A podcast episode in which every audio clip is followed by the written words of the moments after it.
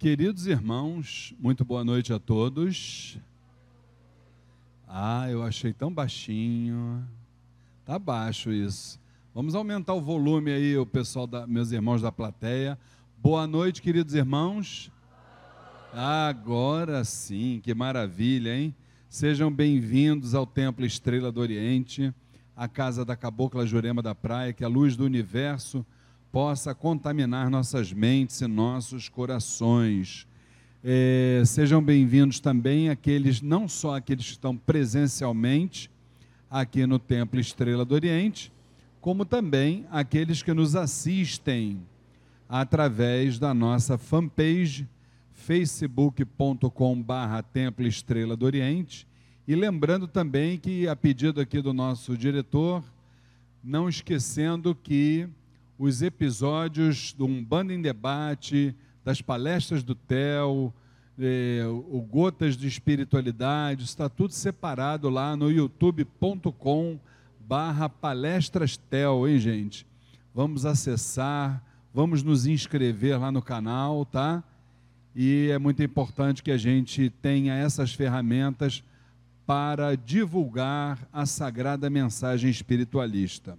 Bem, Vamos lembrar que esse momento do Umbanda em Debate é aquela, é aquela ocasião. É, chama o Felipe para mim, por favor, chama. É aquela ocasião. Felipe, vê aqui que ficou tudo preto, vê se é problema de processo obsessivo. Ficou tudo preto ali na tela. Entendeu? Está aí com o microfone e aí a gente vai tirando as dúvidas, porque às vezes a, a dúvida de vocês é a dúvida de um outro irmão, tá legal? Vamos começar então com é, os irmãos aqui dentro do Templo Estrela do Oriente. Alguma dúvida? Quem quer fazer pergunta é só levantar a mão. O pessoal ainda está com vergonha. Então tá. Então vamos. Enquanto o pessoal não perde a vergonha, vamos para as perguntas que nos chegam através do WhatsApp 999-495-494. Primeiro, a pergunta da nossa irmã Laurelina, ela é de São Gonçalo. Espero que ela esteja nos assistindo. Já está online, Felipe? Ainda não? Já está online? Já não. Hã? Já está online? Já não. Ah, de qualquer forma está gravando. Beleza. Então vamos lá. A gente espera que a Laurelina esteja nos assistindo. Ou ela é da, da cidade de São Gonçalo, né? E ela pergunta assim: qual a diferença entre uma cigana e a pombagira cigana? Laurelina, a sua dúvida ela é recorrente aí a outros a outros irmãos. As diferenças são todas possíveis e imagináveis, a começar pela roupagem fluídica, né? O que é a roupagem fluídica? É a forma como a entidade se apresenta aos nossos olhos. Então, uma pombagira cigana, ela tem na sua característica, obviamente, é, a origem, a vibração ela é oriunda dos Exus e Pombagiras, né? que tem um padrão vibratório, embora positivo, um pouco mais baixo. Né? É, quando a gente já fala de uma cigana, cigana, aí nós já estamos falando de um padrão vibratório lá em cima, quase na cobertura do prédio. Acima desse padrão vibratório, somente os falangeiros de orixás. Tá? Somente os falangeiros de orixás. Então, a gente vê que é uma diferença muito grande. A gente tem a hierarquia da seguinte forma: primeiro, vamos lá, primeiro degrau, Exus e Pombagiras. Segundo degrau, caboclos e pretos velhos. Terceiro degrau, ciganos e ciganas, e beijada, povo do Oriente. Os três no mesmo degrau. e acima desses, apenas e por último, lá, da, lá na cobertura do prédio, os falangeiros de orixás, que são o quê? São os representantes dos próprios orixás, mas são entidades de grande poder energético, de grande padrão vibratório, estiveram no processo reencarnatório, não reencarnam mais, por isso é que se chamam entidades. Então, todas essas vibrações a partir de Exu e Pombagira lá para cima estão no plano do puro espírito. Só que muito semelhante, atenção para isso, muito semelhante ao povo cigano. Agora, não podemos é confundir um espírito que trabalha dentro da Umbanda, cigano ou cigana, com o povo cigano. O povo cigano é uma outra coisa. Embora se assemelhe em termos de características, mas o povo cigano está encarnado até hoje, não é verdade? Está encarnado até hoje. Então, o povo cigano já é um outro padrão vibratório. Tá? Então não vamos confundir Exus e Pombagiras com os ciganos e ciganas. Embora, até para confundir um pouquinho a nossa cabeça, mas isso aí é nome da falange, nós conheçamos, por exemplo, dentro da falange de Exus, uma falange denominada seu Exu cigano. Embora ele esteja na falange Exu cigano, ele é um Exu. Apenas é denominação dele, é que está escrito cigano. Mas está escrito cigano, como poderia estar escrito, sei lá, tranca-ruas, marabô, tiriri, caveira, não importa. É uma falange de Exus, com a denominação cigano, mas é um Exu. Certo? Então, o povo cigano é uma outra, o falange dos ciganos é uma outra realidade. Espero que a nossa irmã Laurelina esteja nos assistindo, tá? Uma outra pergunta, alguém, se alguém tiver pergunta é só levantar o braço, hein, gente? Não fiquem com vergonha. Vamos lá, Priscila.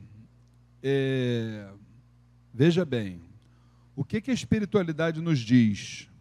Uma vez aqui dentro do Templo Estrela do Oriente, um Exu falou aqui numa das mensagens para o público que dentro da nossa mente nós temos Deus e temos o diabo. Quando ele falou isso, eu me lembro que o pessoal arregalou os olhos. Oh! Mas é a realidade. É a realidade. A mente humana é uma guerra diuturna entre o bem e o mal. O dia inteiro. O dia inteiro. Enquanto está encarnado, está aqui o bem e o mal guerreando aqui dentro. O que, que eu vou fazer? Vou para ali ou vou para aqui? Entendeu? Agora, aí é que vem o negócio para responder a sua pergunta. A gente vai alimentar dentro da nossa mente aquilo que for a nossa escolha. Se você quiser optar por ter procedimentos fraternos, você vai estar, com certeza absoluta, alimentando o Deus que está dentro de você. Agora, a partir do momento que você se torna uma pessoa cujas posturas não se coadunam com o que a parte espiritual recomenda, você está alimentando o diabo que está dentro da sua mente. Isso é. Não existe o terceiro caminho, ou é um ou é outro. Agora, daí você dizer que essa pessoa tem o poder de, como é que você falou aqui? De fazer o mal para uma outra pessoa através do pensamento, eu diria a você que até tem, até tem, desde que haja entre as duas pessoas uma ligação energética. Entendeu? Que o grande problema não é, vamos falar aqui no jargão popular para a gente poder entender melhor isso. O grande problema não é a inveja, ou, ou a macumba, ou o trabalho feito que o outro jogou para você. O problema não está nisso. ele lá está no padrão vibratório que ele, vamos dizer assim, ele fez a opção da vida dele. Ele tem como objetivo fazer o mal para os outros, seja através da macumba, do, do pensamento, seja lá o que for. Mas aí o problema é dele, dele lá. Você vai se ligar a ele lá se você assim o desejar. Aí, se você se ligar, aí beleza, essa macumba vai funcionar, beleza. Tua vida não vai andar, vai ficar tudo amarrado e tal. Mas aí você começa a botar a culpa nele. E não é. A culpa não é dele, a culpa é tua. Porque você não se ligou que a sua paz interior, a sua caminhada, a sua vida é feita das suas escolhas e não da dele. Ué. Isso é matemática. Isso aí é matemática. Dois mais dois são quatro. Grande problema, eu, me lembro do nosso. Para resumir o que a, a Priscila está falando, eu tenho que falar a frase do nosso querido, nosso filósofo aqui do TEL, né? Que é o Vinícius Frei. Ele falou uma frase que ilustra, ilustra com muita propriedade o que a nossa irmã Priscila perguntou. Ele disse assim: Olha, olha o filósofo, hein, gente? Ele disse assim: Olha, o gato tem sete vidas e só toma conta da vida dele.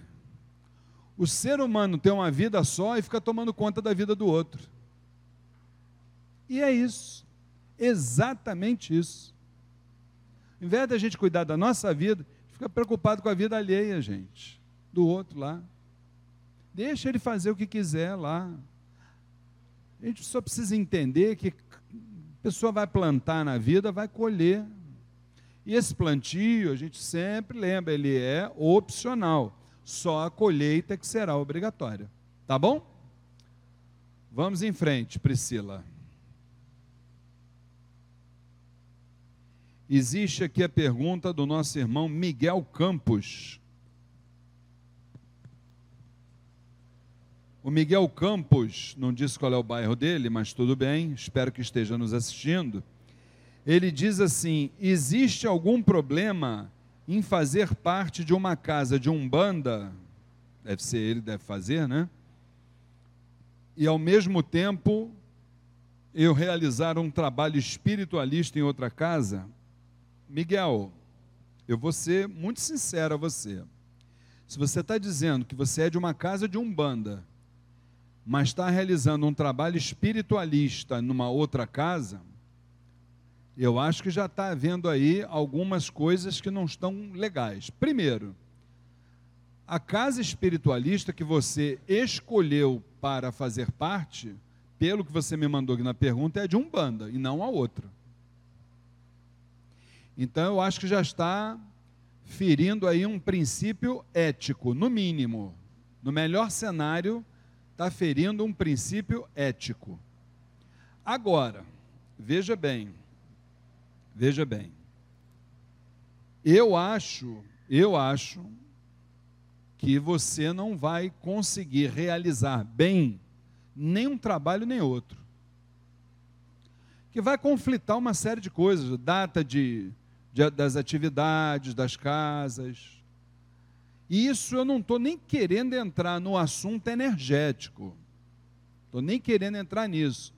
Porque se você está me dizendo que a outra casa é espiritualista, quando a gente fala espiritualista, isso pode ser 832 milhões de caminhos diferentes. Não sei o que essa casa espiritualista faz, deixa de fazer, não sei. Então eu não vejo isso, sinceramente, meu irmão, com bons olhos, não. Não vejo mesmo. Não vejo mesmo. Vejo mesmo. E nisso as próprias escrituras sagradas nos dizem, né, o quê? Que não se pode agradar a Deus e a Mamon. Então é muito complicado. Tá bom? Fica ao seu critério, mas já que você me perguntou, estou dando a minha opinião. Gente, perguntas? Gente, essa, essa assistência está muito calado, todo mundo com vergonha. Nossa, Aí eu falo, né? Ó, tá vendo? Ó, tem, tem, tem que ter um irmão nosso aqui da casa para poder desbravar. Olha lá, o César. Leva lá o microfone para ele, meu querido irmão Felipe. César vai me salvar hoje, gente. Eu ainda tenho uma pergunta aqui, hein? Fala, querido irmão César, boa noite. Boa noite. É, a minha dúvida, ela reside basicamente na questão do sincretismo, se é que eu posso usar essa expressão agora nesse momento. Sim. É, os nossos índios, os nossos, o, são sempre representados por aquelas figuras que, estamos, que temos ali.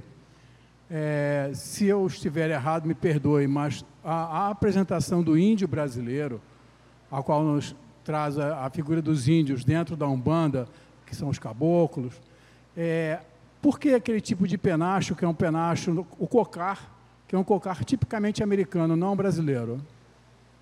É, olha só, meu irmão. É, primeira coisa, eu até falei isso no, na primeira pergunta que a gente respondeu hoje, né? Aquele irmão que perguntou a diferença entre, o irmã, aliás, entre pombagira cigana e,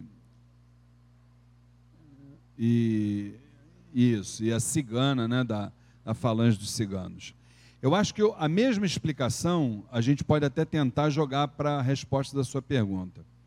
Precisamos entender que nem toda entidade da falange de caboclos, nas suas encarnações, foi um índio. Nem todas. Pode ter sido? Pode, mas pode também não ter sido. Então, a explicação é a mesma. O índio é uma roupagem fluídica. Uma roupagem. Ah, no, no, meio espírita, eles chamam isso de ideoplastia. Entendeu? Então, o que acontece? O ser humano, ele precisa de uma referência. Ele jamais vai entender que um caboclo é essa luz que está aqui me iluminando ficaria completamente sem nexo, né? Vou rezar aqui para o meu caboclo. Não é assim que o ser humano vai encarar. Ele precisa ter uma imagem, uma referência, para que ele possa exatamente, a partir dali, entrar em sintonia com, com o caboclo. Com relação à coloração das penas, isso indiscutivelmente está atrelado, às vezes, à, à vibração originária onde aquele caboclo se encontra, nós já aprendemos sobre isso no curso Umbanda Sem Fronteiras. No caso de caboclos, ele pode ser um caboclo de Oxóssi, um caboclo de Xangô, um caboclo de Ogum ou um caboclo de Omulu.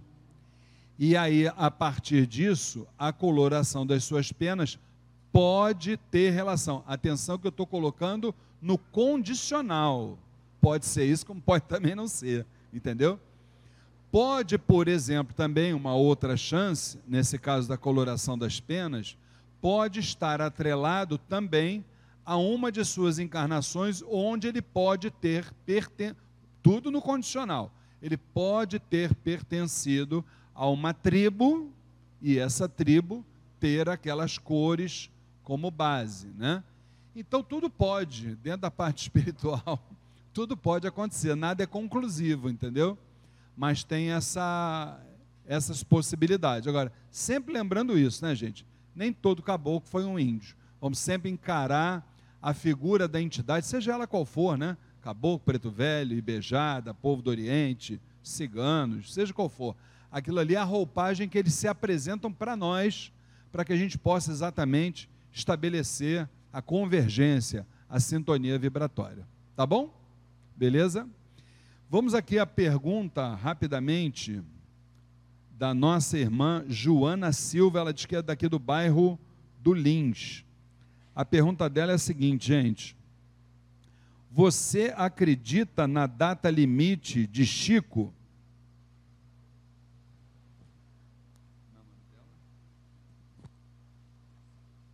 Joana, Joana, olha só, querida, é, espero que você esteja nos assistindo. Primeiro lugar, quem sou eu? Quem sou eu para não acreditar em alguma coisa que Chico Xavier fale? Primeiro, vamos deixar isso bem claro, tá? Chico Xavier, para mim, é assim, fechamento de questão, né? Eu estou com Chico para o que der e vier. Tudo que vem dele, para mim, é bom, é ótimo, maravilhoso. Agora, veja bem, é, eu sou um ser humano como outro qualquer. E muitas vezes, chama o Felipe ali que o, JC botou tudo preto novamente. Acho que a gente vai ter que fazer hoje uma desobsessão virtual, com certeza, viu? É. Chamar os Exus aí, fazer uma gira virtual de Exus para expulsar os. Acontecendo é há muito tempo é a proposta da espiritualidade não para o planeta, mas para os habitantes do planeta, dos seres humanos, né? Para que possam exatamente buscar novas posturas, buscar uma regeneração. Só que, meu irmão, ou minha irmã, Joana, nós somos bombardeados diuturnamente por um excesso de notícias ruins, porque isso é agradável e conveniente para as grandes mídias, né? E isso faz com que a nossa fé seja colocada à prova. A gente fica pensando que está tudo horrível, que o mundo vai acabar, que o ser humano vai acabar com o mundo. Imagina o ser humano se ele tem condições, ele como uma, uma, uma criatura feita pelo Criador, que é Zambi maior, se o, se o ser humano tem condições, seja ela qual for, moral, intelectual, seja lá qual for, de destruir uma obra de Zambi. Quer dizer que Zambi constrói um planeta como esse aqui e é o ser humano que vai destruir. Graças a Deus que a gente estuda o suficiente para saber que de um lado existe uma coisa chamada misericórdia divina e de outro tem uma outra coisa chamada justiça divina. E que no momento que qualquer ser humano sai do meio desse, desses dois lados aí, entendeu? A justiça divina ela acontece. E o que é pior, depois quando acontece com um ser humano determinadas coisas, a primeira coisa que a gente faz é se compadecer. Ah, coitado, meu Deus, ah, isso é natural da gente. Só que a gente só vê aquela encarnação da pessoa. A gente não sabe o que a pessoa fez para trás. A gente não tem ideia disso. Então, para poder concluir com a, com a resposta que você está me perguntando, a data limite que Chico colocou, e ele foi canal da espiritualidade superior, teria sido 21 de julho de 2019, agora. Então, o que que nós, que eu e minha esposa, que somos dirigentes espirituais, o que que a gente pode fazer? A gente pode fazer o que a gente está fazendo que é oferecer ferramentas para todos aqueles que estão à nossa volta, né? Para que eles possam exatamente compreender uma coisa é certa.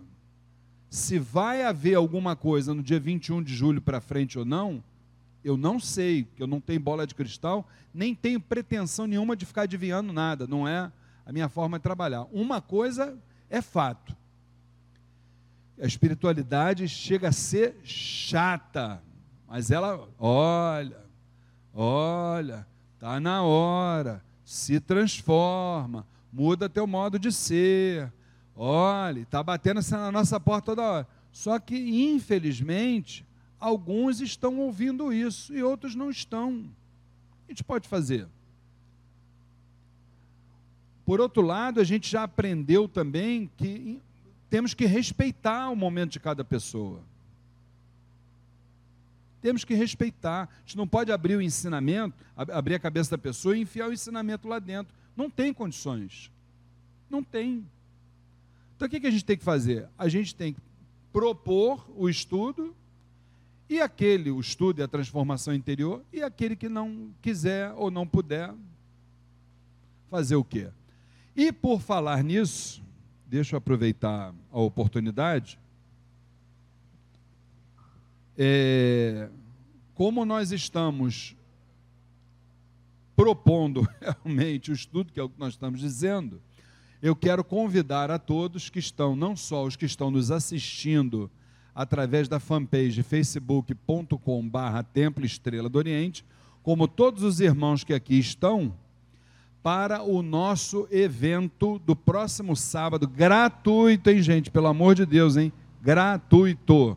Evento chamado Workshop Sinais de Alerta Espiritualizando Almas o pessoal achou graça do que eu escrevi no Facebook, mas é a pura verdade.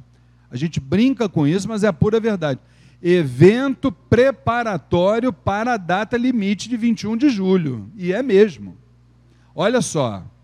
Três palestras. Vê se isso aí é um evento preparatório ou não. Prestem atenção. Primeiro, às 9h15 da manhã, palestra Leandro Uchoas, a comunicação não violenta na transição planetária. Gente, isso aí é a origem do problema. Comunicação não violenta entre seres humanos é a origem de todos os problemas. Já reparou como é que a gente nós nos julgamos intelectualizados, evoluídos, isso, aquilo, aquilo outro, mas a gente não consegue dialogar com, com outro ser humano principalmente se esse ser humano pensar diferente da gente, se, se pensa igual, nós somos amigos pelo resto da vida. Agora, se pensar diferente, acabou. Aí um começa a subir o tom de voz, o outro começa a subir o tom de voz, aí acabou a amizade. Então, a comunicação não violenta na transição planetária. Essa palestra começa às 9h15 vai até o meio-dia. De meio-dia a 1h30, nós teremos almoço aqui na nossa casa, tá certo? o almoço feito aqui pela dona Flávia, que é a nossa mãe espiritual e minha esposa. Quem come a comida da dona Flávia, cada pedaço, cada colherada são mais 100 anos de vida, entendeu? Então vem que é uma comida abençoada, viu gente? Podem vir, com certeza eu garanto. E olha, eu tenho propriedades para falar disso. Casei com 70 quilos e perdi a conta depois que eu passei dos 100.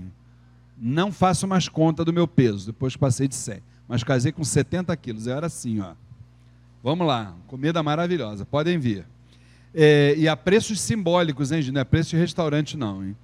Outra coisa, aí uma e meia da tarde começa a palestra da nossa mãe espiritual, Flávia Barros, que é outro, outro, outro trabalho fantástico. Olha aí, ó, a autoajuda como serviço divino. Nós não temos como ajudar ninguém se nós não nos autoajudarmos primeiro. Isso é fundamental. Então a nossa mãe vai fazer isso, vai fazer algumas dinâmicas com a gente nesse dia, maravilha. E para fechar esse dia maravilhoso, onde nós vamos estar envolvidos aqui totalmente o dia inteiro com a parte espiritual, a partir de quatro horas da tarde, nosso querido irmão palestrante Vanderlei Oliveira maravilhoso, maravilhoso, maravilhoso. Não há, não há, não há palavras para defini-lo.